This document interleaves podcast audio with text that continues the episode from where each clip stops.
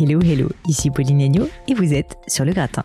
Aujourd'hui, j'ai le plaisir d'inviter sur le gratin une personnalité assez peu connue du grand public, mais ô combien intéressante. J'ai nommé Christelle Graillot. Vous pourrez retrouver d'ailleurs Christelle sur son compte Instagram où elle est très active. Ça se passe tout simplement à Christelle Graillot. Je vous invite, si cet épisode vous a plu, à lui faire un petit coucou. Je suis sûre qu'elle sera ravie. Alors, qui est Christelle Graillot? Eh bien, sa bio Wikipédia nous dit que c'est une femme de télévision française travaillant pour le groupe Canal+, de 2001 à 2015, puis Vivendi, et maintenant elle est désormais agent artistique de sa propre agence, L'Âme Pressario. Je vous mettrai tout ça dans les notes de l'épisode. En 2001, Christelle est repérée par Canal+, qui l'embauche en tant que responsable des programmes cryptés dans le clair, afin de donner envie aux téléspectateurs de s'abonner à la chaîne. L'année suivante, elle est responsable éditoriale des émissions L'Hyper Show de Frédéric Bédé. Et à partir de 2004, elle est chargée par Rodolphe Belmer de la cellule repérage de dénicher les comiques, les chroniqueurs ou même les journalistes qui permettront à la chaîne de prétendre à la palme de l'humour et de l'impertinence. Christelle va faire émerger des monstres, comme elle dit, des monstres de notoriété qui sont repérés par elle, comme Guillaume Gallienne, dont on va parler, Alex Good, Julie Ferrier, Stéphane de Groot, l'un de ses chouchous apparemment, Camille Chamou, Charlotte Lebon, Tom Villa, Doria Tillier, Camille Cotin ou encore Kian Kojandi. Bref, Christelle, comme vous pouvez l'imaginer, est un nez, un nez à talent assez incroyable. Et nous avons parlé dans cet épisode justement de cet art de l'intuition, de comment savoir l'écouter, de comment la cultiver, de ce qu'elle avait comme vision quand elle voyait par exemple un Guillaume Gallienne apparaître devant elle, et qu'est-ce qui lui faisait voir ce que quelqu'un d'autre ne voyait pas en lui? Absolument passionnant. J'étais particulièrement contente de donner la parole à Christelle parce que déjà, après 15 ans passés à Canal+, elle travaille désormais à son compte pour dénicher des talents. J'ai trouvé que c'était intéressant de mettre cela en lumière, mais aussi parce que au final, la mission du gratin n'est pas uniquement de mettre en avant des personnalités remarquables mais aussi des personnes qui parfois sont un petit peu plus cachées, qui sont dans l'envers du décor, derrière la scène, si vous voulez, mais qui pour autant ont un rôle d'influence absolument phénoménal, et c'est clairement le cas de Christelle Graillot, dont je remercie d'ailleurs d'avoir accepté mon invitation. Mais je ne vous en dis pas plus et laisse place à ma conversation avec Christelle Graillot. Bonjour Christelle, bienvenue sur le gratin. Merci Pauline, bonjour. Je suis ravie de vous accueillir. On a déjà commencé à discuter depuis euh, un quart d'heure, 20 minutes et j'ai 2000 questions supplémentaires à vous poser. Donc je ne sais pas comment on va faire pour concentrer en une heure cette interview. Euh, mais j'ai fait mes recherches sur vous et c'est pas facile parce que votre parole euh, est quand même assez rare publiquement et donc je vous remercie d'ailleurs d'avoir accepté euh, d'avoir accepté l'invitation. Je suis tombée sur une phrase, vous dites trust the process. Apparemment un de vos mantras favoris et ça m'a fait tilt parce que j'y crois aussi beaucoup. Je trouve que c'est une phrase qui résonne en moi et donc je voulais que vous m'expliquiez Qu'est-ce que ça veut dire pour vous? Qu'est-ce que ça signifie? Et voilà, qu'est-ce que, qu'est-ce que, comment vous l'avez appliqué à votre propre vie? On commence très fort là. Franchement, je dois Moi, dire, bien les pieds dans le plat là. Franchement, j'aime bien mettre les pieds dans le plat. Euh, effectivement, euh, trust the process, en fait, ça veut dire énormément de choses, énormément de choses et de croyances et de foi en la vie, en fait. C'est s'en remettre dans la vie et dans une foi absolue que, que tout est parfait, qu'un timing est parfait, que c'est il y a un ordre des choses. Alors, je ne sais pas comment on peut l'appeler. De quelque façon que ce soit. Enfin voilà, chacun chacun croit euh, à, à, un dieu. Enfin, il l'appelle comme il comme il entend. Mais c'est vrai que je, je crois en, en, une force euh, absolue et, et, et, extraordinaire qui nous dépasse et nous surpasse et dans lequel il faut s'en remettre et faire confiance en fait pour tout dans la vie. J'aime beaucoup cette idée. Est-ce que Christelle, vous auriez peut-être un exemple de d'un moment dans votre vie où cette phrase a été particulièrement importante pour vous? Justement, où le fait de croire, d'avoir cette foi dans la vie, dans un optimisme, dans le process, a été important pour vous? Ça arrive souvent, je pense, dans les dans des cas euh, précis ou quand les choses ne se font pas, des choses qu'on attendait euh, réellement, des réponses ou euh, ou la réussite d'un casting pour un talent et que les choses ne se font pas vous vous rendez compte euh, en fait qu'il y a une raison à tout mm. et que bien souvent c'est une chance en fait qu'il n'ait pas réussi ce casting ou que vous n'ayez pas obtenu cette chose là en question que vous n'ayez pas obtenu cet appartement ou enfin ça c'est ça, peut se se calquer en fait sur sur tout, tous les événements de la vie. Vous vous rendez compte qu'il y a il y a une raison à tout et que si derrière justement vous n'avez pas eu cette chose-là en question, eh ben c'est parce qu'il y a quelque chose de encore plus merveilleux qui vous attend derrière en fait. Tout simplement. Cette idée. J'adore cette idée d'un optimisme euh, un peu effréné et on sent en plus quand vous en parlez, voilà, vous avez des yeux qui brillent. Enfin, on sent que c'est vraiment une croyance profonde et, et dans un monde où franchement, on peut le dire, on est plutôt dans la prudence, dans le pessimisme, dans dans voilà, on va dire quand même euh, parfois une moralisation un peu ambiante. J'aime beaucoup cette idée de me dire en fait non, on peut avoir la foi en quelque chose bah, de pas, plus grand. C'est pas évident parce que là on parle d'un lâcher prise total en fait. Mm. C'est comme un espèce une espèce de saut quantique en fait, si vous voulez, de s'en remettre euh, au plus grand et s'en remettre euh, à la vie. Euh, je pars du principe que la vie, en fait, est, est votre, votre meilleur ami euh, pour tout et dans tout. En fait, c'est la vie est votre meilleur compagnon. Il faut l'apprivoiser, il faut l'aimer, il faut en prendre soin. Et, euh, et elle, elle, est là pour vous faire évoluer, vous faire grandir. Elle est là pour éveiller la conscience et elle vous enverra jamais, jamais des événements que vous êtes incapable en fait de de pas de hmm. pas affronter.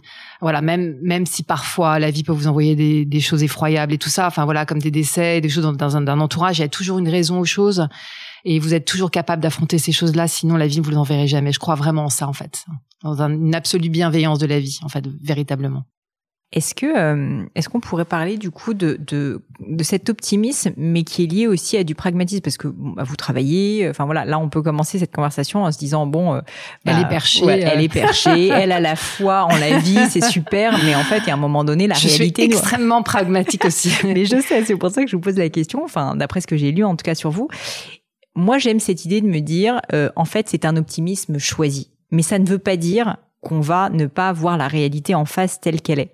Et j'aimerais bien en fait avoir votre point de vue sur cette question, euh, peut-être aussi avec des exemples de moments dans votre vie, une fois de plus, où ben vous saviez que ça allait être difficile. Je sais que vous êtes quelqu'un qui travaille énormément aussi, donc vous voyez la réalité telle qu'elle est, mais vous vous êtes accroché parce que vous aviez envie que ça marche et parce que vous aviez cet optimisme. Et je, je crois beaucoup à cet optimisme et je vous pose cette question parce qu'une fois de plus, euh, je pense que beaucoup beaucoup de personnes pensent, vous savez que les optimistes sont des idéalistes, que, les gens optimistes sont perchés et je pense que c'est faux. Je pense que c'est une décision.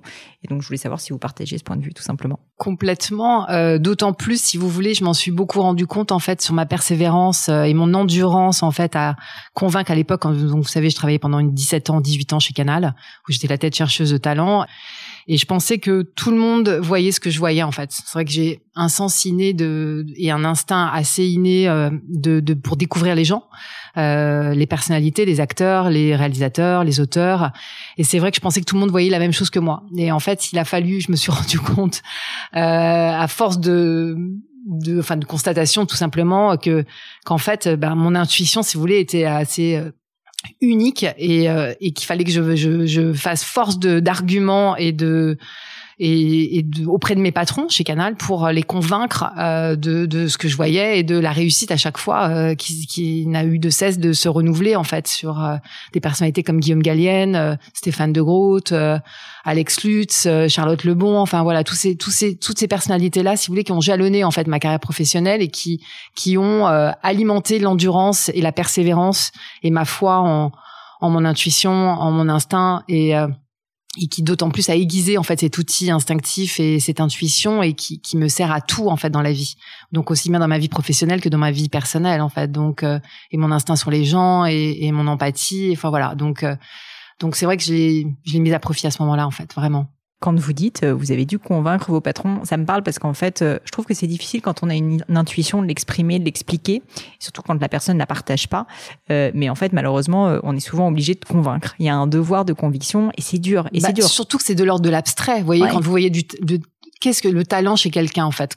Qu'est-ce qui voilà Qu'est-ce qui définit que j'ai raison? Qu'est-ce qui vous voyez C'est quand même juste que de l'instinct. C'est il y a rien de cartésien dans tout ça c'est juste instinctif. C'est, euh, enfin, quand je vois quelqu'un, je vois la grande image en fait. Si vous voulez, je je sens le potentiel, son potentiel le plus élevé et, ce qu'il est capable de faire de, de plus grand. Et c'est comme ça. C'est comme lire dans un livre. Je peux pas vous dire d'où ça vient. J'ai toujours été comme ça, même étant petite. Et c'est vrai que euh, quand vous avez ça, en fait, c'est ça devient euh, comme une espèce de de drogue véritablement, parce qu'une fois que vous avez découvert quelqu'un, vous et que ça marche et que ben vous passez au suivant et, et ça continue et, et mais c'est vrai que Après, il faut, il faut, il faut convaincre en fait. Il faut convaincre ces gens et, et qui sont basés eux sur des critères rationnels en plus. Très rationnels, qui sont basés sur des critères marketing, euh, complètement d'audience, euh, sur des critères euh, de panel, des panels qui sont réalisés dans les chaînes de télé. Enfin, vous voyez. Donc, euh, et moi, j'arrive avec quelque chose de totalement abstrait et et voilà, bon, j'ai eu la chance, euh, c'est vrai, de, de, chez Canal d'avoir euh, d'être euh, vraiment encouragé, entouré par des patrons fantastiques comme Ariel Saraco et Rodolphe Belmer, Maxime Saada. Enfin ouais, c'est ces gens-là qui m'ont fait vraiment confiance, confiance en fait. Donc et, euh, et Ouara Aprikian, enfin je, tous ces gens, si vous voulez, ont, ont jalonné en fait ma carrière et, euh, et ont été force de. Enfin, je rigole, pardon, parce que parce que c'est vrai que que j'ai euh, j'ai la réputation en fait de, de on m'appelle un peu le pitbull du PAF Euh, et c'est notamment ça fait ouais, ça fait rire beaucoup Dominique Farrugia parce que ça a été un des premiers aussi à m'encourager euh, dans, dans cette voie-là. Et, euh, et c'est vrai que quand j'ai une idée en tête, je lâche pas en fait. Alors c'est-à-dire, je vais vous demander qu'est-ce que ça veut dire le pitbull du pape parce bah, que quand je vous vois là comme ça. Euh, bah c'est vrai que quand je suis convaincue de quelque chose, alors il y a plein de choses dans la vie que je sais pas faire. J'ai pas mon permis de conduire, j'ai pas d'enfant, enfin je sais pas comment vous dire. C'est c'est des choses qui me paraissent insurmontables. Et mais mais découvrir les talents, je c'est c'est mon ADN en fait. C'est très étrange, mais c'est comme ça en fait. Voilà, je suis née comme ça. Et euh, et c'est vrai que quand je suis convaincue de quelque chose, quand j'ai pu découvrir des gens comme Stéphane De Groot par exemple, Stéphane, il a fallu que je mais que je louvoie en fait. Je louvoie véritablement pour l'imposer euh, au sein de la chaîne, au sein de Canal. Euh, et dès qu'il y avait une réunion, je, je sortais son nom, Stéphane de Groot, Stéphane de Groot. Donc ça faisait rire tout le monde parce que je passais par la fenêtre, sous la moquette, par les bouches d'aération, dans toutes les réunions chez Canal, jusqu'à imposer Stéphane. Et j'ai réussi à le faire sur la matinale. Euh, mais il m'a fallu six mois, mais six mois de persévérance, je lâche pas en fait. Quand je, sais, je sens, j'y vais et je ne lâche pas. Toutes les occasions sont bonnes, sont, sont bonnes pour imposer les talents que j'ai pu découvrir. C'est c'est pas une question d'ego, hein, c'est pas du tout une question d'avoir raison ou pas. Je suis pas du tout dans ça et heureusement, Dieu merci. Pour moi, j'ai un ego, euh, je pense, euh, voire pas et ou alors très bien placé, je pense, parce que dans ce milieu-là, il vaut mieux avoir un ego extrêmement bien placé. Mais c'est vrai que euh, pour Stéphane de Groot, ça a été un exemple euh, le plus flagrant. C'est euh, que j'ai mis six mois à l'imposer sur l'antenne de Canal, alors que, enfin, ça paraît dingue aujourd'hui de d'entendre ça. En fait, c'est quand on connaît son talent, son talent et d'écriture. C'est Camille Chamou en fait que qui, qui m'avait présenté, que j'avais aussi découvert et lancé sur Canal, qui m'a présenté Stéphane en me disant euh, tu vas voir c'est un super comédien euh, il est belge etc etc alors moi j'ai une passion pour les Belges mais infinie parce que c'est des gens tellement désinhibés qui se prennent tellement pas au sérieux et c'est vrai que j'ai rencontré Stéphane et qu'il écrivait pas en fait à l'époque enfin il écrivait mais euh, enfin des petites choses enfin voilà il écrivait pas véritablement et je lui ai dit en discutant avec lui j'ai j'ai j'ai constaté cette façon très organique de parler. J'ai pas d'autres mots en fait. C'est c'est vraiment le, ce mot-là qui me vient pour lui. Et je, lui ai dit, vous savez quoi? Il me dit non. On va, je, vais vous apprendre à faire une chronique et vous allez faire euh, des chroniques à l'antenne. Il me dit quoi? Mais j'ai jamais fait ça. Je sais pas comment on fait, etc., etc. Donc je vais expliquer le principe de la chronique, comment comment ça ça se s'architecturait. Et puis ensuite, euh, on a pris un plateau sur Canal et, et il a écrit euh, une première chronique qui était toute simple, une idée toute bête, c'était des lettres d'abonnés en fait. Donc il écrivait une lettre d'un abonné lambda, une femme au foyer ou un, un étudiant ou un homme à la, à la, retraite, enfin extrêmement longue, extrêmement drôle et, extrêmement euh, savoureuse comme il sait faire. Ouais. Et il répondait, donc il lisait la lettre et il répondait en deux secondes euh, à cet abonné dans en Stéphane de Groot. Ouais. Voilà. Et ce petit pilote sous le bras, j'ai euh, euh, été tapé à la porte de mes patrons. J'ai, enfin voilà, j'ai pas lâché, j'ai pas lâché, j'ai pas lâché jusqu'à au moment où Céline Pigalle, euh, qui était la, rédactrice en chef, euh, mm. qui arrivait de Belgique aussi à l'époque euh, de la de la matinale est venue me voir en me disant qu'est-ce que tu as dans tes placards? et tout ça. Et je lui ai dit j'ai quelqu'un pour toi qui est extraordinaire qui s'appelle Stéphane de Groot et ça a commencé comme ça. Elle a dit ok je prends il a l'air génial et tout. Et, et l'histoire de Stéphane c'est vraiment ça. Il a fait il habitait en Belgique encore à l'époque. Il faisait une chronique une fois par semaine. Mais c'était à la grande époque de Facebook où il y avait je sais pas vous dire 3000 4000 mm. likes sur une chronique. Enfin c'était euh, voilà, il se levait à 6 heures du matin pour venir euh, y a l'antenne. Enfin, c'était c'était fou de voir ça et de voir euh, euh, le, le, succès en fait voilà de, de ces chroniques. Donc d'une chronique il est passé à deux par semaine. Il a fait deux saisons sur la matinale et ensuite c'est c'est le producteur Laurent Bon en fait qui est le producteur du supplément en fait qui l'a récupéré pour le mettre sur son sur son antenne du supplément. Et c'est là que l'envolée s'est faite en fait. Voilà Mais c'est vrai quand on y repense, quand on connaît les coulisses et la cuisine interne et qu'on sait que j'ai dû être force de le ah, l'imposer, de, de dire faites-moi confiance, euh, euh, vous verrez, euh, il est il est sensationnel, je, je, sens en lui un potentiel et, et, extraordinaire et tout et, et voilà et c'est vrai quand on y repense ça, ça paraît fou de se dire voilà et c'est vrai que ce qui est assez rigolo, c'est que maintenant que, enfin depuis deux ans, je suis agent agent artistique. Euh, une de mes premières missions, en fait, ça a été de, de, taper à la porte des éditeurs et tout ça. Et c'était assez drôle parce que je ne pensais pas que j'étais aussi connue dans les maisons d'édition. C'était très rigolo parce que Stéphane a fait un des plus gros succès de, de librairie euh, avec ses euh, recueils de chroniques. Euh, pendant, il en a fait deux qui ont eu un succès, mais je crois qu'on a été vendus à plus de 300 000 ou 400 000 exemplaires, en fait, les deux. Et qu'il raconte notre rencontre, en fait, en préambule du recueil et, et, il raconte toute cette magie en fait qui s'est opérée entre nous. Et, et c'est vrai qu'aujourd'hui on a des liens qui sont indéfectibles et c'est quelqu'un qui est d'une reconnaissance inouïe encore aujourd'hui je sais qu'il qui, parle encore de moi. Enfin je veux dire c'est c'est quelqu'un un être vraiment euh, très généreux. extrêmement généreux mmh. extrêmement talentueux et, et d'une reconnaissance euh, inouïe. Même si j'ai je n'ai fait que accompagner son talent bien évidemment voilà. Je trouve très très intéressant cette euh, anecdote et je vous remercie Christelle parce qu'en fait on comprend qu'il y a vraiment euh, finalement deux parties dans votre métier. Il y a d'abord la partie euh, purement presque spirituelle, kinesthésique de d'identifier le talent. Et ça j'aimerais qu'on en parle parce qu'en fait ça me paraît tellement fou franchement que je veux bien essayer de comprendre ce qui se passe en fait dans votre cerveau ou dans votre cœur, je sais pas. Et puis il y a l'autre partie après qui est le travail. Et en fait, je trouve que c'est très très lié à ce que moi je vis par exemple en tant qu'entrepreneur, c'est-à-dire qu'en fait, il y a le gut feeling, il y a le truc qu'on peut pas expliquer mais en fait, ça suffit pas. Derrière, il faut s'accrocher et vous avez dit je m'accroche, je m'accroche, je m'accroche. Et je trouve que c'est hyper puissant comme message que vous faites passer, qui est que c'est bien d'avoir ce talent inné, d'avoir cette vision, mais après derrière, il faut faire passer le message, il faut s'accrocher parce qu'en fait euh, la route est assez mm. difficile. Et je trouve que c'est vraiment un exemple assez merveilleux que vous nous avez donné d'un succès en plus dans ce domaine. Mais pour revenir à la première question, Qu'est-ce qui se passe concrètement, Christelle, si vous arrivez à le décrire quand vous avez vu Stéphane ou quand vous avez vu, bah, je sais pas, Charlotte Lebon, enfin d'autres personnalités comme ça qui sont euh, des personnalités euh, peut-être avec une aura. Comment est-ce que vous vous arrivez Qu'est-ce qui se passe dans votre tête? Comment vous arrivez à vous dire cette personne-là, elle a un vrai potentiel pas dans la tête que ça se passe pour moi, en tout cas, ça se passe dans le corps en fait. J'ai comme, enfin ça peut paraître vraiment très perché, tout ça. J'ai comme des alertes en fait dans le, au niveau du plexus solaire. Et quand j'ai découvert Charlotte Lebon, j'avais comme si j'avais un petit bonhomme qui me tambourinait euh, dans le. Mais elle a fait quelque chose de spécial? Et en fait, ce qui s'est passé, c'est que euh, j'ai quand j'ai découvert Charlotte, c'était une époque où Adèle Blanc-Sec avec euh, Louise Bourgoin est sortie. Ça a fait un raz-de-marée inouï. C'était un des plus grands films en fait qu'a porté Louise et, et la directrice de casting en fait qui l'époque, Fabienne Bichet avait organisé euh, techniquement en fait les castings pour la Miss Météo, avait, mis posté une annonce sur Facebook en disant je cherche la nouvelle Miss Météo de Canal, etc., etc. Autant vous dire, c'est pas que nous avons été assaillis, c'est que ça a été un tsunami de demandes en tout genre.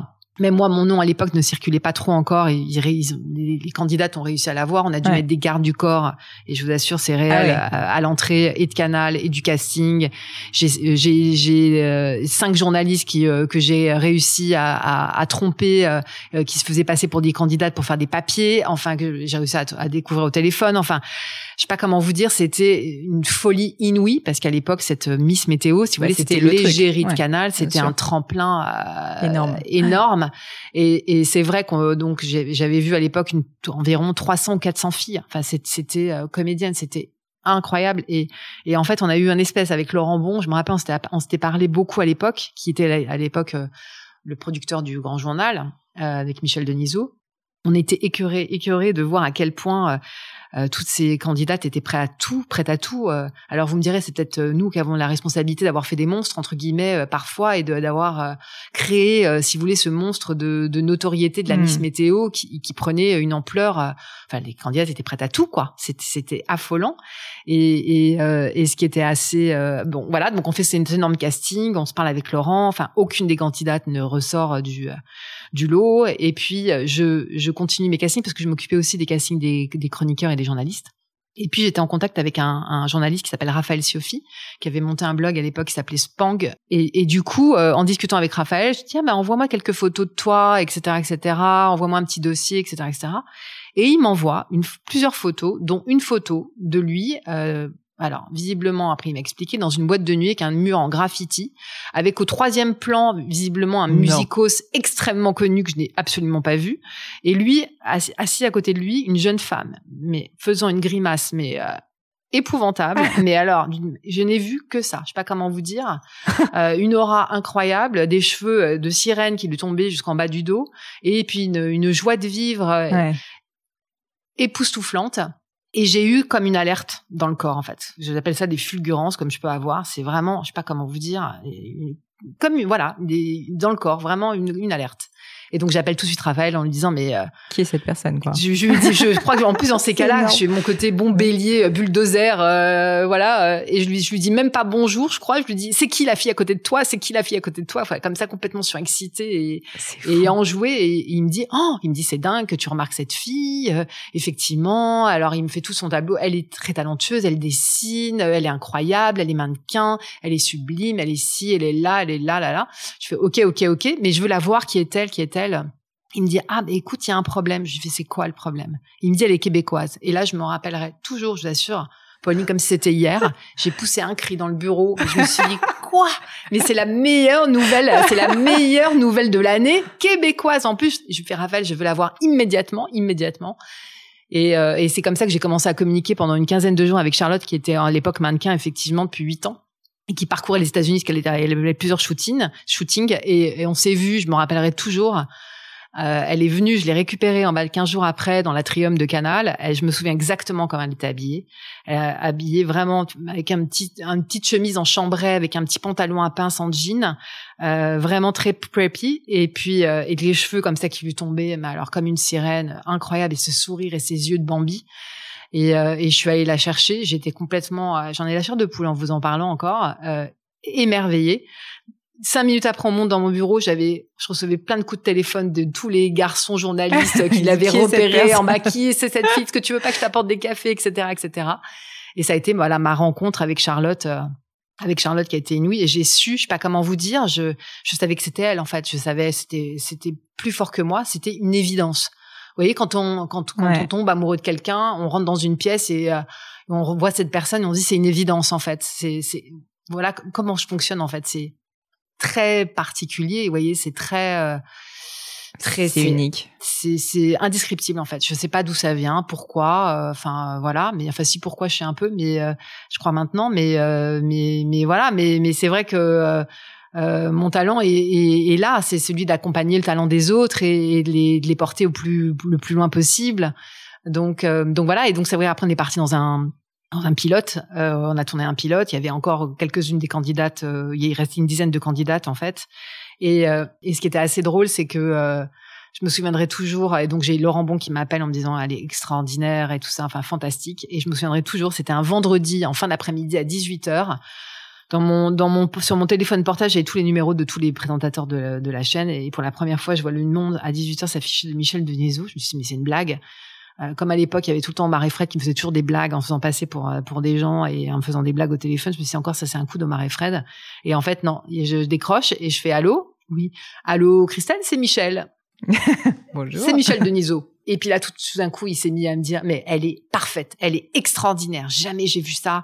Elle est sensationnelle, mais vraiment bravo, bravo, bravo, bravo, bravo. Et c'est là en fait qu'il a que Michel a commencé à déplacer, à changer la configuration du plateau, de la table, comme on dit. Il a euh, positionné Charlotte à, côté de lui en fait. Voilà, hmm. c'est là que tout ça a pris une ampleur, c'est-à-dire que pendant six mois, mais je vous assure, hein, je me souviens extrêmement bien de cette époque-là. Euh, alors, de, la France entière n'a parlé que de ça en fait. Hmm. Des Charlotte Lebon, elle ne donnait aucune interview. Moi, quand j'allais dans des dîners, on, on, me présentait même pas par mon prénom et mon nom. On me disait c'est la fille qui a découvert Charlotte Lebon. Enfin, vous voyez, ça a pris une, une ampleur mais inimaginable. En fait, c'est c'est euh, c'était fou quoi. C'était fou. Mais Charlotte est unique, hein, unique en son genre en fait. C'est un, un, un, phénomène, un spécimen rare. Enfin, de là à le voir sur une photo, c'est ça qui est quand même bah, assez dingue. Après, heureusement que euh, Raphaël était et, complice avec moi de cette histoire, si vous mm. voulez, parce qu'on m'a pas cru en fait. Il y a plein de gens qui me disent mais comment t'as pu voir ça? Parce que si un jour je vous montre la photo, vous direz mais comment c'est possible? Parce qu'on la reconnaît à peine en fait. Et moi, je, voilà, ça a été euh, très, très une évidence en fait, vraiment une évidence. Christelle, j'ai remarqué quand vous me parliez, euh, et je peux pas m'empêcher de rebondir dessus, que vous disiez si en fait je sais pourquoi j'ai ce talent. Et du coup, je ne peux pas ne pas vous poser la question. Je suis désolée. Mais ça me, ça me titille, ça me titille. Pourquoi vous avez ce talent? En fait, je suis convaincue que les artistes sont le porte-parole en fait de, de beaucoup de choses. Et, et aujourd'hui, je crois que fondamentalement, plus personne croit en la politique, en, en nos politiques. Et, et, fondamentalement, je pense que ce sont les, les artistes. Ça se voit, et on le voit énormément aux États-Unis. Hmm. on voit à quel point à Hollywood, en fait, euh, euh, les, les, les, acteurs sont, sont extrêmement des porte-drapeaux politiques en tout genre euh, et sur la diversité et sur euh, euh les, les, violences faites aux femmes, sur euh, il y a d'ailleurs une responsabilité qui est hyper importante, hyper importante et à quel point ils font bouger les choses. Il hein. faut voir aux Oscars ce qui est en train de se passer. En fait, c'est inouï. En fait, voilà. Alors c'est peut-être dans un extrême euh, autre parce que c'est vrai qu'ils ont réussi à imposer des quotas en fait. Alors c'est peut-être extrémiste d'avoir fait ça. Il faut bien démarrer par quelque chose et quelque mm. part. Donc euh, avant que tout ça se régule, évidemment, euh, ben ils y vont en force. Mais mais je pense que c'est, enfin c'est même pas je pense, c'est nécessaire en fait, c'est indéniablement.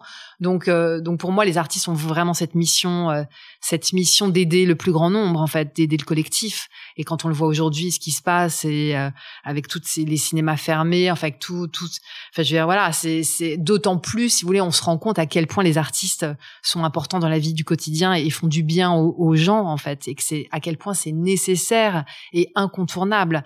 Donc euh, donc ma petite part du, du, du, jeu, si vous voulez, c'est vraiment de bah, d'aider, de les accompagner au du mieux que je peux à révéler leur potentiel, à révéler leur talent, à les porter, à les accompagner, à les aider à exploiter, à diffuser et, et aussi euh, à, à, libérer des choses parce que ce que j'adore en fait dans mon dans mon métier plus que tout, on en parlait tout à l'heure justement, c'est c'est de libérer en fait le plein potentiel des gens.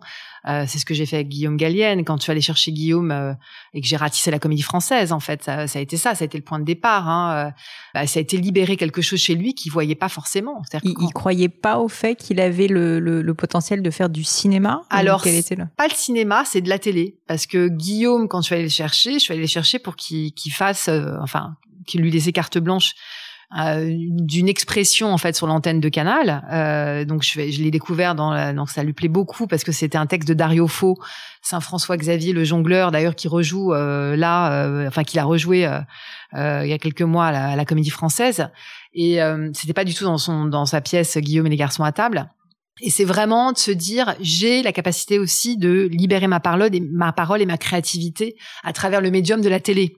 Et ça, pour lui, c'était pas du tout évident. Quand je suis allée chercher, je suis restée trois heures au téléphone avec lui à essayer de le convaincre en disant, mais Monsieur Gallienne, vous avez euh, énormément de, de choses à, à, à faire. D'ailleurs, au départ, j'ai eu un barrage de la Comédie Française quand j'ai appelé au bureau de la Comédie Française en disant, j'aimerais beaucoup parler à Monsieur Gallienne, et qu'on m'a répondu, mais vous savez que Monsieur Gallienne est sociétaire à la Comédie Française, il fait pas du tout télévision.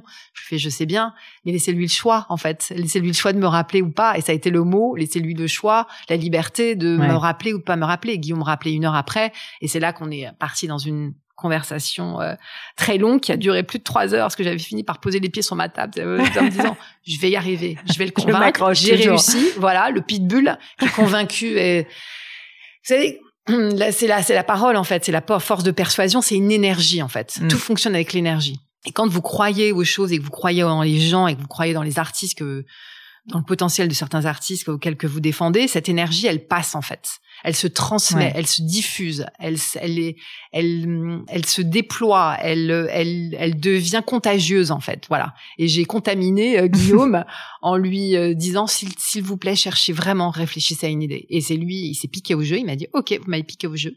Et, euh, et qu'un jour après, il m'a invité au top au théâtre de Boulogne en fait pour voir Guillaume et les garçons à table. Et là, j'étais pas dire plus que conquise. Hmm. Et ensuite, il a réfléchi donc au bonus de Guillaume et qui pour lui ont été un tremplin parce qu'il a il a fait des petits ces petites pastilles de bonus euh, pendant deux ans sur l'antenne du, euh, du Grand Journal et ça a été pour lui, il y a eu un avant, un après. Un jour, il m'a appelé, il m'a dit, est-ce que tu te rends compte, Christelle, que je reçois maintenant 10 à 15 scénarios par jour? Avant, il en recevait même pas 10 à 15 hmm. par an. C'est inouï d'à quel point la télé est un, un, Bien sûr. un catapulteur de, de, de, de voilà, de, de talent, quoi. C'est, c'est un accélérateur de particules en fait. Ça a été pour lui, euh, on a plus, voilà, il a pu exprimer euh, autre chose que ce qui, ce qui exprime, euh, ce qu'il exprimait sur la scène du, du, de la comédie française, voyez. Donc, il y a eu un avant et un après. Il a pu monter son film grâce mmh. à ça. Il a eu cinq Césars. Je sais pas si vous vous rendez compte, cinq Césars. Enfin, c'est c'est c'est inouï. Et pendant c'était drôle parce que pendant la cérémonie, je recevais même des SMS en me disant bravo, bravo, bravo.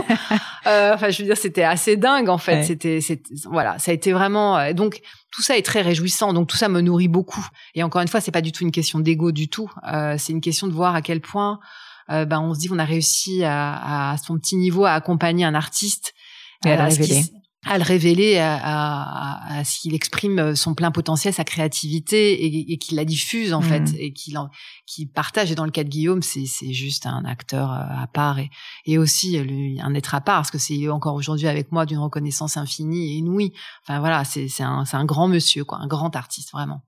Qu'est-ce qui a fait, Christelle, que vous êtes euh, tombée euh, dans le monde du casting, de la recherche de talent, du management de talent? Parce que Peut-être que cet instinct de révélateur, vous l'aviez plus jeune, c'est ce que vous disiez, mais mais qu'est-ce qui a fait que vous vous êtes retrouvé un jour chez Canal à, décider un peu de, franchement, du succès ou non de telle ou telle personne? Enfin, c'est quand même fou. Alors, c'est toujours la même histoire, en fait, cette euh, façon de suivre le mouvement de la vie, suivre le flot, en fait, en permanence. C'est-à-dire que, vous savez, je pense qu'il faut, et encore plus aujourd'hui, l'attitude qu'il faut avoir, c'est l'attitude d'un roseau. C'est plier sans casser. C'est suivre le mouvement suivre. Parce que la vie n'est que jalonnée de rencontres en fait. On réussit pas seul dans la vie. On réussit avec les, les gens qui vous accompagnent les rencontres mmh. que vous faites. C'est c'est voilà c'est pas le but en soi en fait qui, qui est important. C'est c'est vraiment les gens que vous rencontrez vous rencontrez sur votre chemin. Et c'est vrai que j'ai eu euh, la chance euh, bon j'ai fait une école qui s'appelle les, les FAP en fait j'ai fait la Sorbonne en lettres modernes spécialisée parce que moi j'étais nulle en maths et euh, je suis pas du tout une matheuse mais je vais pas vous dire c'était une punition pour moi et on peut réussir sans être bon en maths. Ah c'est une catastrophe. C'était et je voulais faire le CELSA et à cause de mon dossier épouvantable en maths j'avais quatre je crois catastrophe très très très bonne en lettres mais voilà. Donc j'ai pas pu rentrer au CELSA. J'ai fait une lettre une année en lettres modernes spécialisées et c'était une nouvelle section à la Sorbonne. Et ensuite après j'ai euh, et là je me suis dit c'est pas fait pour moi non plus. Et je me suis dit je vais rentrer à l'EFAP et donc euh, l'EFAP c'était une école bon en plus euh, bah, voilà qui est, qui est, pas du tout dans mes moyens. Je viens pas du tout de ce milieu là je viens d'un milieu milieu plutôt euh, simple et euh, et plutôt défavorisé et pas du tout bourgeois ou quoi ou qu'est-ce. Et, et c'est vrai que donc j'ai travaillé je me suis donné les moyens d'eux pour payer cette école. Mm. et j'ai jalonné si vous voulez toute et j'ai bossé quoi. En fait il y a pas de secret. C'est-à-dire que cette cette école permettait d'être à la fois en, en, alternance en entreprise et aussi enfin voilà en, apprendre la théorie et, et, et j'ai continué euh, et j'ai j'ai bossé. Je me suis fait, euh, je me suis rendu indispensable dans tous les stages où j'allais. J'ai même fait une, une, je me suis retrouvée euh, dans le bureau de Jacques Seguela chez Euro RSCG en train de coller les enveloppes et à envoyer ses livres, à quatre pattes dans son bureau en train de coller les enveloppes pour les envois. Enfin, je sais pas comment vous dire, à me rendre indispensable du jour au matin en mmh. travaillant, en observant. Et, et, ça a Vous preniez rien pour acquis, quoi. Vous rien, en fait. Mmh. Rien et, et, et, rien pour acquis. Et puis surtout de se dire, de, de, de prendre conscience que tout est une chance en fait. Vraiment tout est une chance. Et donc ma vie n'a été jalonnée que de rencontres et de d'opportunités que j'ai saisies. C'est saisir ces opportunités-là, à se dire waouh, tu rencontres quelqu'un, voilà. Et donc j'ai travaillé pendant cinq ans euh, avec une femme qui s'appelle Charlie, qui était dans les années 90 euh, une des plus grandes coiffeuses au monde. Donc je travaillais dans la haute couture, dans la haute coiffure française. Euh, qui a fait ses classes chez les Sœurs Carita euh, et qui ensuite euh, a été abrité chez Monsieur Alexandre de Paris que j'ai mm. bien connu, qui coiffait les rois, les reines, enfin un autre monde, une autre époque. Et, et je m'occupais du service de presse. Je travaillais vraiment dans la communication au tout départ. Et après, je travaillais pendant cinq ans avec Charlie, où j'ai pu rencontrer déjà, être au contact en fait du d'un certain niveau d'excellence en fait, d'excellence et d'apprendre aux côtés de Charlie, si vous voulez le euh, parce que je passais ma vie avec Sarah Moon, les plus grands photographes, Paolo Roversi, euh, André Rowe, euh, avec les plus grandes actrices au monde, Catherine Deneuve, Isabelle Adjani, que je côtoyais régulièrement, avec toutes ces femmes-là qui avaient qui ont un, un niveau d'exigence, si vous voulez, qui est imparable. Et, et j'ai bossé avec avec avec Charlie pendant cinq ans cinq ans que ça a été vraiment une, une, très grande école pour moi, déguiser mon œil, déguiser mon mmh. mon regard en fait sur sur le sens du détail, le sens du beau. Et, et ensuite, euh, j'ai j'ai senti qu'il fallait que je change et que je bouge. Je suis entrée dans une agence de mannequins qui s'appelle Métropolitane, où je m'occupais du département célébrité de l'agence. C'était l'époque où Zidane avait fait la pub pour Evian, et toutes les agences surfaient sur euh, le, le potentiel en fait des, des sportifs de haut niveau et des et des actrices, ça paraît dingue mm, aujourd'hui, mm. mais des actrices qui devenaient euh, mannequins. Quoi. c'était l'époque de Claudia Schiffer, l'époque euh, de Linda Evangelista, des top modèles qui avaient raflé tous les contrats. C'était pas du tout les ni les sportifs ni les actrices. Et donc, euh, je suis pas restée longtemps chez Metropolitan, je suis restée un an et demi, le temps de faire un, énorme concours en, Chine mondiale avec 50 pays, ça a été euh, inouï, une grande, une grande aventure. Euh, mais j'ai été appelée un matin euh, par une jeune femme qui s'appelle Corinne Debury, hein, et que je remercie encore, euh, qui suivait mon parcours professionnel et qui, qui suivait cette endurance et cette force, cette volonté, et qui qui m'a dit écoute Christelle voilà ce qui se passe c'est ultra confidentiel je rentre chez Canal avec Alexandre Rubini qui, qui, qui va remplacer Alain de Greff et, et, et voilà. Et j'ai pensé à toi Alexandre va rentrer avec deux personnes j'ai tout de suite pensé à toi il faut absolument que tu le rencontres et, et, euh, et donc voilà. Et donc euh, j'ai rencontré Alexandre à 8 heures du matin, place de la République, dans un petit troquet. Et en 20 minutes, il m'a dit OK, je vous engage. Mais ça a été voilà, Alexandre est quelqu'un pareil. Il fonctionne sur son instinct. C'est un très très grand créatif. C'est lui qui a été euh, qui a créé euh, l'émission en aparté, qui fourmille d'idées, de concepts. C'est un vrai visionnaire et il m'a engagé euh, quasiment sur le champ. Et j'avais 30 ans quand je suis rentrée chez Canal. C'est 5 mars 2001. J'allais avoir 30 ans parce que je suis née le 23 mars.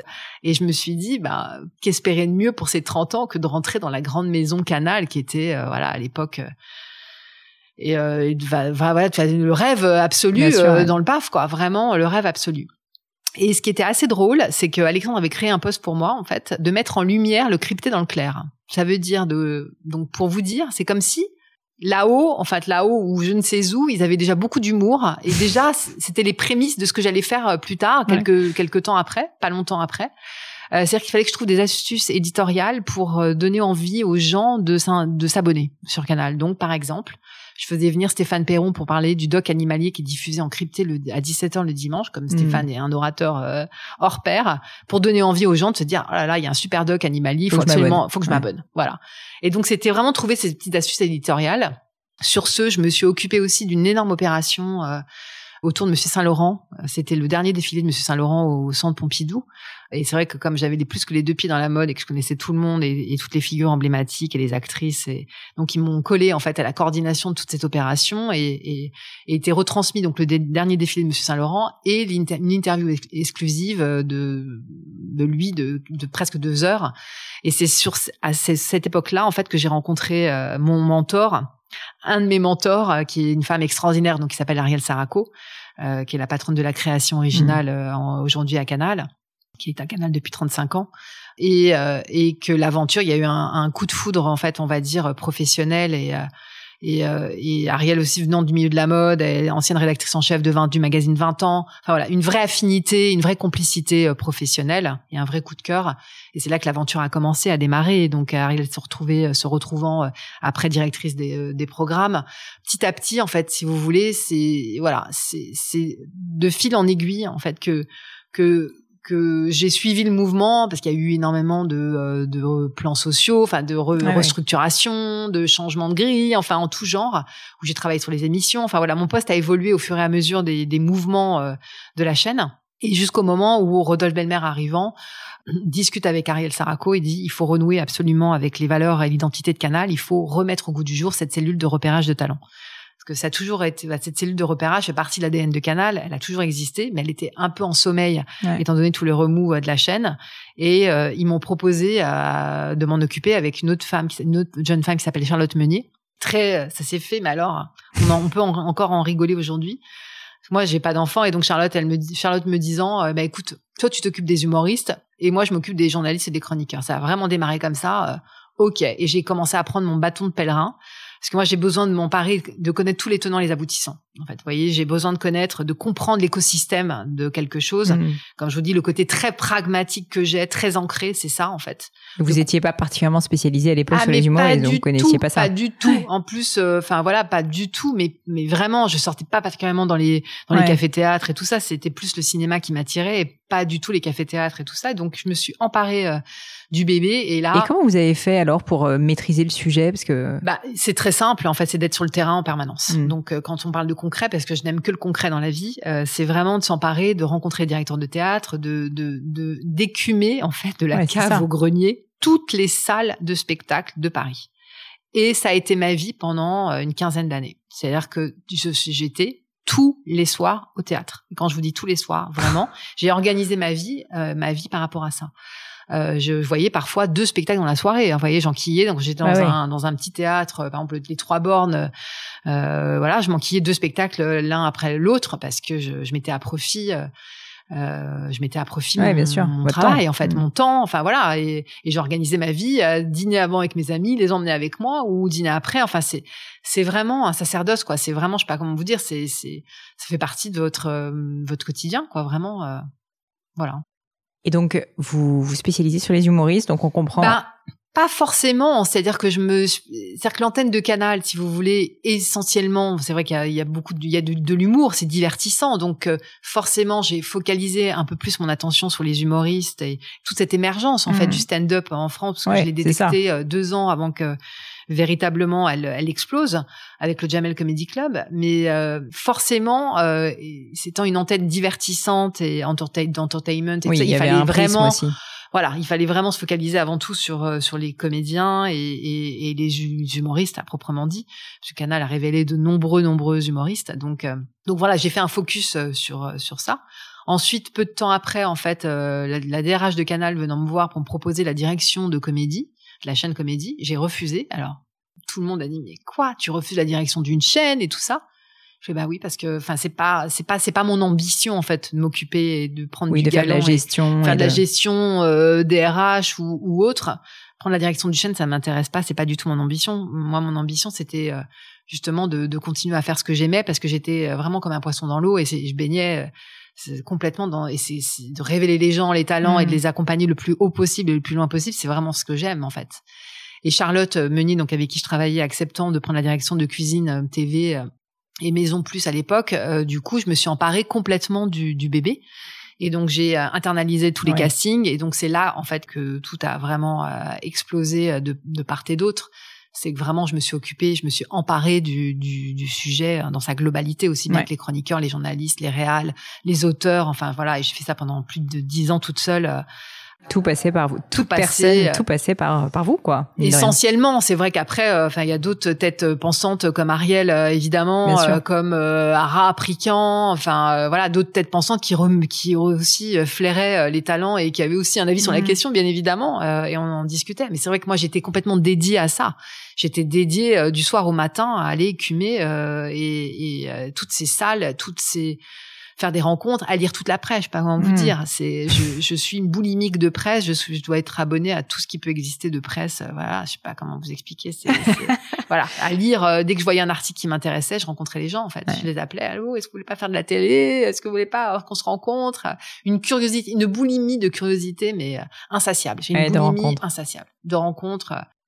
Il y a un point que vous avez évoqué qui m'a beaucoup intéressé, c'est que vous aviez dit que Ariel a été votre mentor. Et je pense qu'il y a beaucoup de gens qui, qui en fait cherchent des mentors. Euh, il y a beaucoup de personnes qui se disent, euh, qui ont aussi réussi justement parce qu'ils ont réussi à se faire accompagner, à avoir des personnes qui à un moment leur ont tendu une main.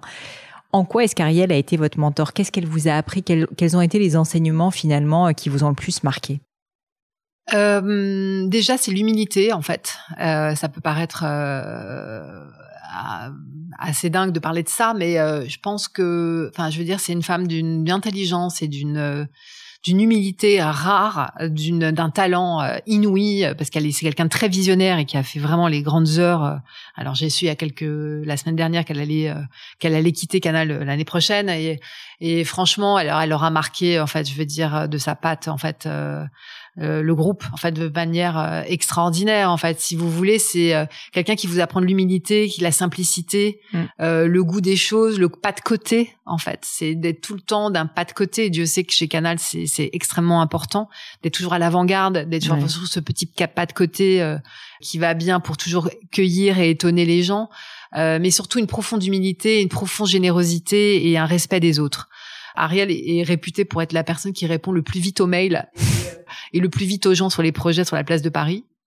Ça paraît inouï, même des gens disent parfois, mais vous êtes sûr que vous avez lu mon mail, vous êtes sûr Et cette, euh, ce souci, si vous voulez, de perfectionnisme et de euh, de, de respect de des autres, en fait. De voilà. Et et euh, et puis elle est extrêmement drôle, en fait. C'est pas quelqu'un qui se prend au sérieux et vous faites des réunions avec elle, mais mais c'est c'est c'est voilà. Donc euh, c'est vraiment cette humilité, cette euh, ce professionnalisme en fait euh, à toute épreuve, en fait, vraiment puis ce calme en fait. Vous voyez cette euh, ce côté très posé, très calme et, serein un peu, serein et mm. on s'emballe pas et et, euh, et, on pose les choses intelligemment. Enfin, voilà, vraiment, vraiment ça en fait. Voilà, a vraiment été un de mes grands mentors, euh, mm. un de mes grands mentors, euh, vraiment. Euh, alors c'est vrai qu'il y avait beaucoup de, moi j'ai eu quelques mentors comme ça en fait, je, je, femmes en fait qui, qui jalonnent ma, qui jalonnent ma vie en fait. comme Françoise Rousselin aussi, que c'est une femme que j'ai qui est décédée il y a un certain temps maintenant et, et qui a été un des chefs de pont fondateurs en fait de Canal. Je la, je la connaissais en fait auparavant. Euh, elle était décédée bien, elle était décédée plusieurs années avant que je rentre chez Canal, mais Françoise, c'est aussi euh, quelqu'un pour moi qui euh, qui était un, un, exemple, une exemplarité euh, et un professionnalisme en fait euh, inouï. Euh, personne savait qu'elle était malade, elle était atteinte d'un cancer et, et c'était la première à vous dire oh, comment ça va Christelle, comment mmh. vas-tu? Voilà une autre femme que j'aimais énormément aussi qui s'appelle Marie-Claire Powells qui a créé le Madame Figaro, qui était à la direction du Madame Figaro, que j'ai bien connu aussi et qui était pour moi aussi un, un de mes mentors. Enfin voilà, j'ai eu euh, des mentors, euh, voilà, des femmes euh, toujours, enfin voilà, d'une grande puissance et surtout d'un grand calme et d'une grande sérénité, sérénité, une puissance, vous voyez, intérieure forte et une main de fer dans un gant de velours, mais quelque chose de, de très posé et, et fantastique. Voilà. C'est drôle parce que quand vous parlez ce qui me frappe, c'est qu'effectivement, le mot humilité, il est très important pour vous. Et en fait, finalement, vous avez quand même mis beaucoup votre vie au service de faire éclore d'autres personnes. Et donc, il y a un mot qui me vient à l'esprit, c'est le mot ego. Et vous avez dit très tôt, vous n'avez pas d'ego. Et en fait, votre vie, euh, sincèrement, le montre. Et ce que je me dis, c'est que ça doit être d'autant plus difficile quand même dans un métier comme le vôtre, où à l'inverse, je peux me tromper parce que j'y connais pas grand-chose, mais les personnes de l'autre côté, c'est-à-dire les artistes, eux, doivent avoir de l'ego parce qu'en fait, c'est justement parce qu'ils ont de l'ego qu'ils vont accepter de se mettre en scène, accepter de se mettre en valeur, etc.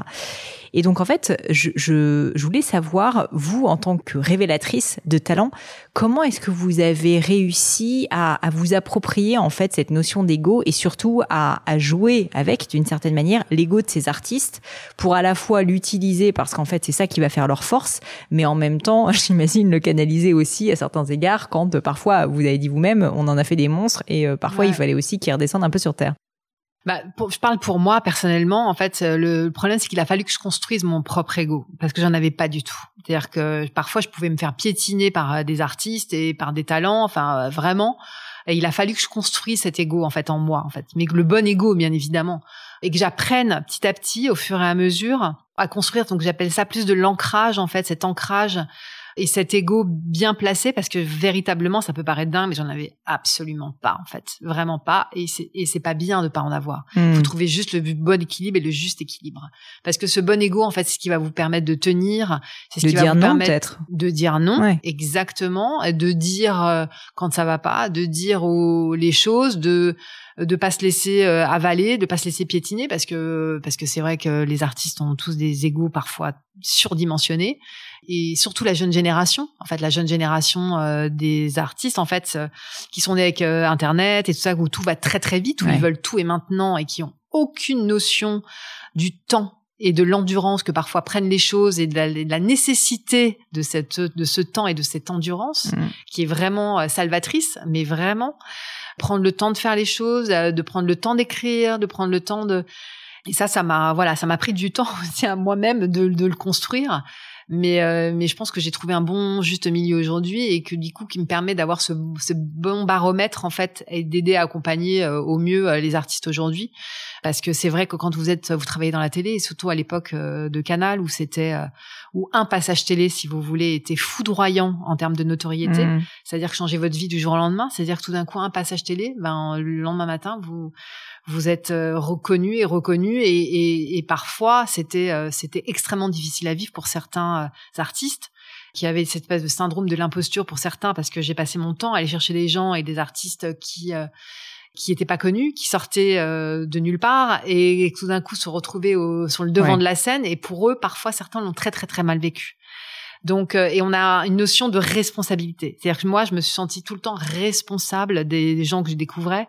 Et, euh, et c'est vrai que bah, parfois un petit pot de colle, il a fallu aussi que j'apprenne à, à, me détacher de ça, à faire arrêter de faire ma mère juive et, et d'être de, de, trouver le bon milieu avec eux parce que parce que c'est certain que je me sentais totalement responsable de ce qui leur mmh. arrivait et certains le vivaient extrêmement mal et puis certains pétaient les plombs. Euh, euh voilà, donc euh, et puis et puis c'est vrai que Euh, certains ont aussi ce syndrome en fait de, de, de vous oublier, de plus savoir que vous êtes, enfin sans, sans en tout cas se jeter des fleurs, mais à l'origine de leur découverte. Et, et c'était drôle parce que chez Canal, il y a ce qu'on appelle le bureau. Moi, j'étais au cinquième étage, à côté du tri, ce qu'on appelait le triangle d'or, en fait, de tous les patrons euh, d'Ariel, de Rodolphe Belmer, en fait, tout ce, ce, triangle, en fait, où il y avait tous les bureaux des grands patrons.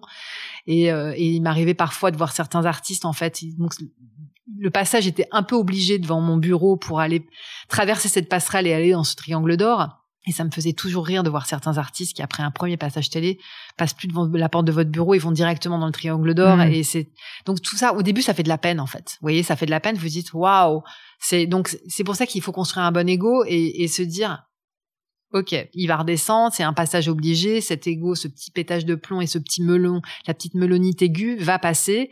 Voilà, et vous vous rendez compte que quelques temps après, bah, au premier euh, baisse d'audience, à la première baisse d'audience, au premier coup bas, au premier, euh, bah, c'est les premiers qui vous rappellent en disant euh, Christelle, est-ce qu'on peut déjeuner, s'il te plaît, viens me voir, viens m'aider, viens ci, viens là, viens là, voilà. Et donc du coup, ce, cet ego est vraiment nécessaire à construire en soi parce que il parle dans tout dans la vie de toute façon parce que ça vous permet de passer certains des écueils et des souffrances et des choses que j'ai j'ai traversées parfois.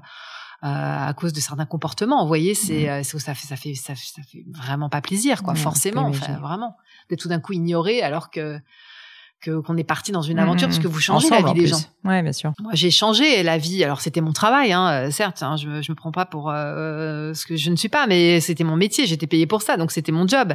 Mais vous changez indéniablement la vie des mm. gens. Vous faites partie d'un petit maillon d'une chaîne qui change véritablement, surtout avec en, en, utilisant le diffuseur euh, et le médium de canal. Voilà, d'une chaîne de télé ou d'un film ou d'une série ou de voilà, ça change tout en fait.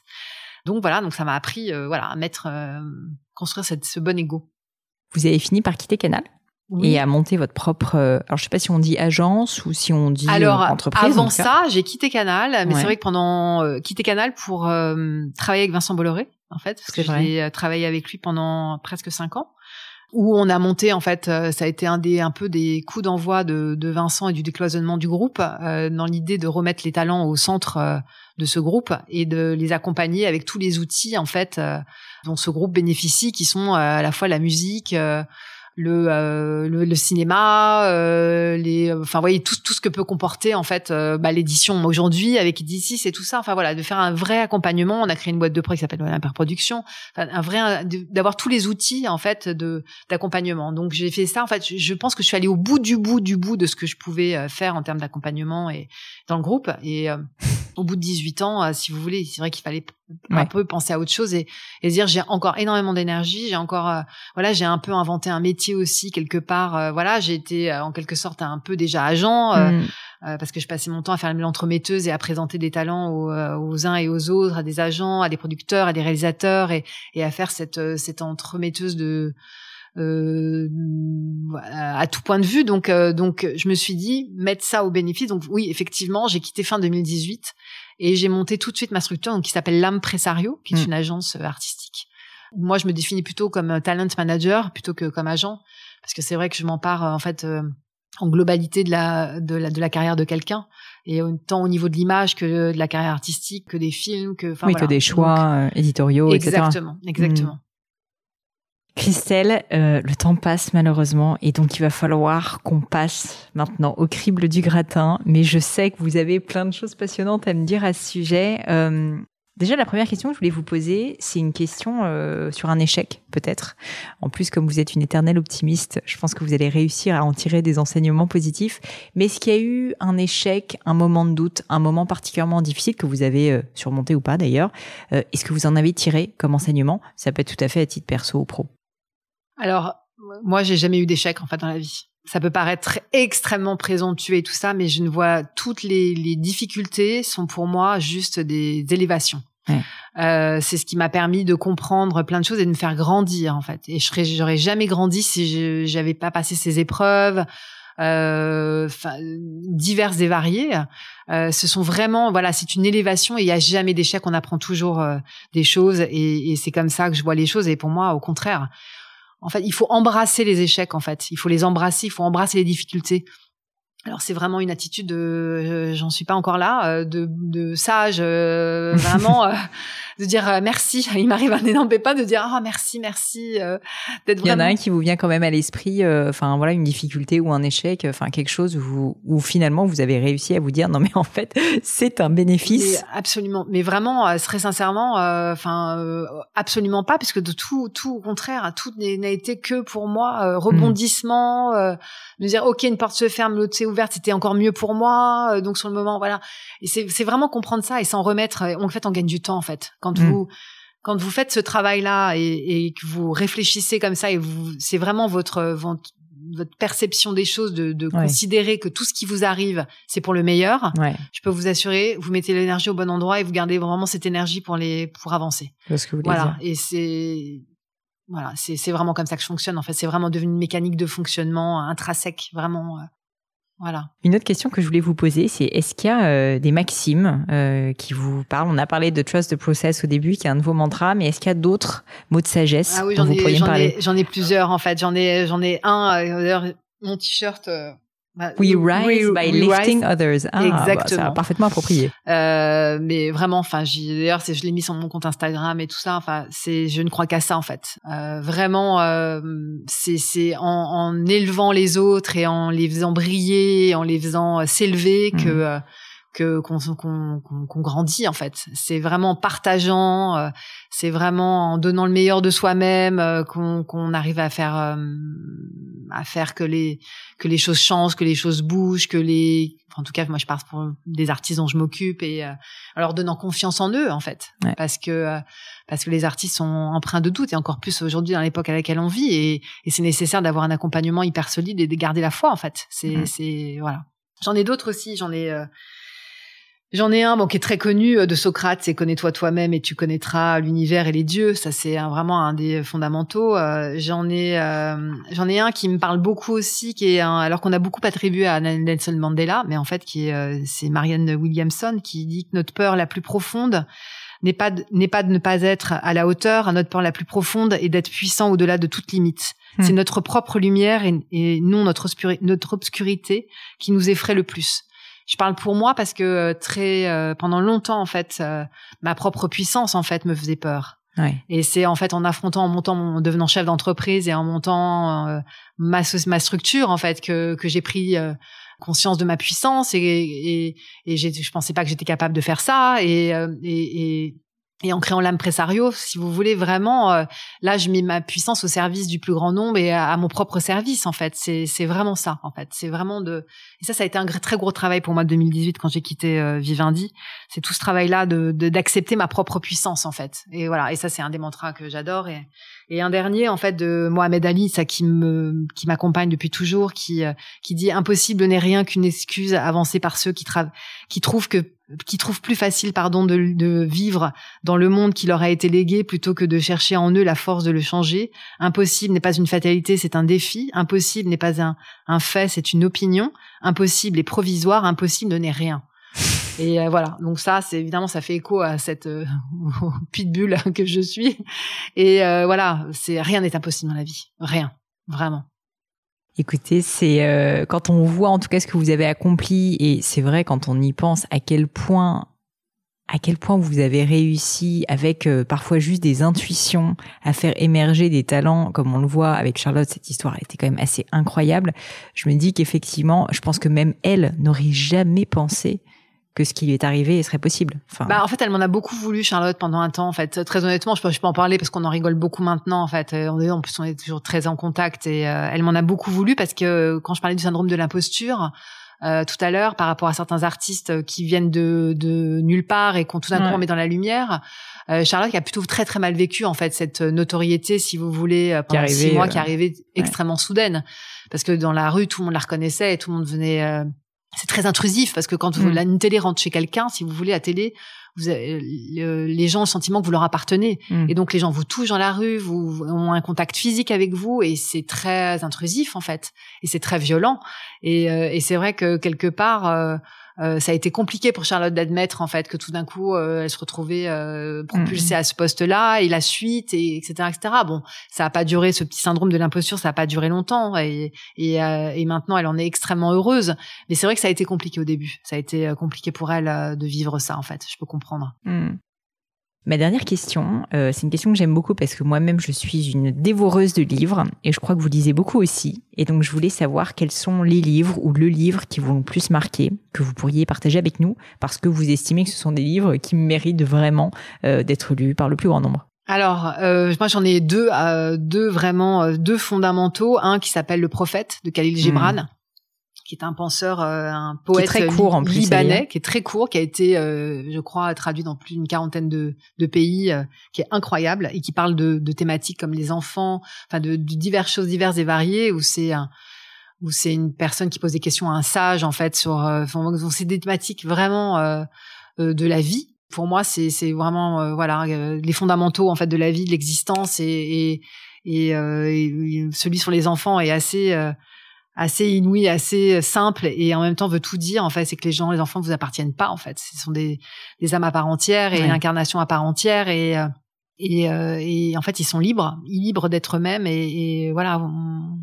et, et, la liberté, en plus, c'est pour moi une notion, mais alors euh, essentielle et primordiale. Donc, donc ça m'a beaucoup. Ce livre me parle énormément et c'est un livre que je lis, relis, que j'offre à tout le monde très régulièrement, euh, qui est indispensable à mon sens. En fait, que tout le monde doit avoir lu et qu'il devrait être enseigné à l'école d'ailleurs. Et le deuxième livre que j'aime énormément, c'est euh, alors c'est un penseur euh, indien qui s'appelle Jiddu Krishnamurti, qui et dont le premier livre que j'ai lu qui a été qui m'a bouleversé en fait, qui s'appelle De l'amour et de la solitude. D'accord. Alors il a en fait il a écrit aucun livre, ce sont ses élèves en fait. C'était un très très grand orateur et ce sont ses élèves qui ont retranscrit en fait toutes ces ses pensées. Ses pensées, ses conférences. Euh, il est mort en 86 et, euh, et donc euh, donc voilà et de l'amour et de la solitude, c'est c'est vraiment euh, toutes les expressions possibles et inimaginables de, de l'amour. Et, et, je pense qu'en ces temps de confinement et, et, de recueillement et de et de solitude entre guillemets avec soi-même, euh, je pense que c'est un livre indispensable à lire parce que de l'amour et de la solitude en fait vous explique à quel point il faut s'aimer soi-même et euh, avant toute chose et que euh, et que c'est la connaissance de soi et l'amour de soi en fait qui fait qu'on donnera le meilleur de soi aux autres et qu'au final en fait c'est ce qu'il y a de plus euh, de fondamental en fait dans la construction d'un être. Voilà. et parfois de plus difficile. Et le plus difficile bah oui comme par hasard en fait les plus simples les plus difficiles Vraiment, Christelle, un grand, grand merci euh, pour, euh, pour tous ces partages. C'était absolument passionnant. Si jamais on souhaite euh, vous suivre, si jamais on veut vous retrouver, je sais que vous êtes assez active sur Instagram. Très,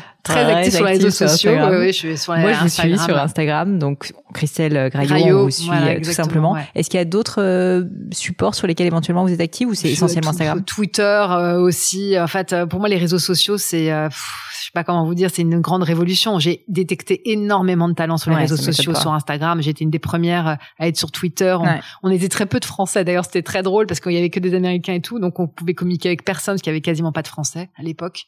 Euh, et donc, euh, et donc voilà, sur Instagram, moi j'adore cet outil. Mm. Je trouve que c'est une révolution. Ah bah pour euh, vous, dans votre métier, c'est ça a tout changé. Quoi. ah oui, tout changé, tout changé, vraiment. Hyper intéressant. Et euh, pour terminer, évidemment, on peut éventuellement aller voir euh, l'impresario, aller euh, se renseigner, aller regarder aussi tous les artistes. Euh, j'ai un compte euh, aller regarder tous les artistes aussi que vous mettez en avant, même si vous les mettez, mettez quand même bien en avant aussi sur votre propre compte perso. Oui, j'ai un peu révolutionné, c'est vrai, la façon de travailler par rapport à ça. C'est mm. vrai que, que pas beaucoup d'agents font font la promotion de leurs artistes en fait. C'est plus américain de faire ça. Mais enfin mm. voilà, c'est en tout cas c'est une passion et c'est un partage euh, de leur talent. Merci mille fois Christelle. Merci beaucoup Pauline, merci. Et voilà, fini pour aujourd'hui. J'espère que l'épisode vous a plu. Merci d'avoir passé tout ce temps avec moi. Et quelques petites choses avant de vous quitter. D'abord, si vous cherchez les notes de l'épisode avec toutes les références, bah, c'est simple, allez directement sur le blog du podcast. Donc c'est www.le-du6gratin.fr. Vous trouverez normalement toutes les infos dessus. Aussi, si vous souhaitez me contacter pour me poser d'autres questions, que je mettrai d'ailleurs peut-être un jour sur le podcast, ou me proposer de nouveaux invités, ou juste me faire un feedback, me proposer un livre, peu importe à la rigueur, et bien surtout, n'hésitez pas à le faire. J'aime bien répondre d'être assez active sur les réseaux sociaux et en particulier sur LinkedIn et sur Instagram qui sont mes deux réseaux sociaux de prédilection. Donc sous le pseudo Pauline Legno, tout attaché, c'est très simple. Dernière chose, un truc qui compte énormément pour moi et je sais que c'est pénible à faire mais vraiment ça compte, c'est si vous me laissez une note 5 étoiles ou que vous parlez du podcast autour de vous ou que vous mettez un avis. Et la note 5 étoiles, c'est en particulier sur Apple Podcast, sur iTunes. Pourquoi? Parce que c'est là qu'il y a le plus d'écoute et avoir des notes en fait permet de donner plus de visibilité au podcast. Donc vraiment, vraiment, n'hésitez pas. Et si on est si nombreux aujourd'hui à écouter le gratin, euh, à faire partie de cette communauté, bah, c'est grâce à vous et justement à toutes ces personnes. C'est plus de 3000, 4000 personnes qui ont à chaque fois pris le temps de mettre des notes. Donc ça m'aide beaucoup et merci à eux. Comme à chaque fois, vraiment un grand, grand merci de m'avoir écouté jusqu'ici. J'espère que l'épisode vous a plu et je vous dis à très bientôt.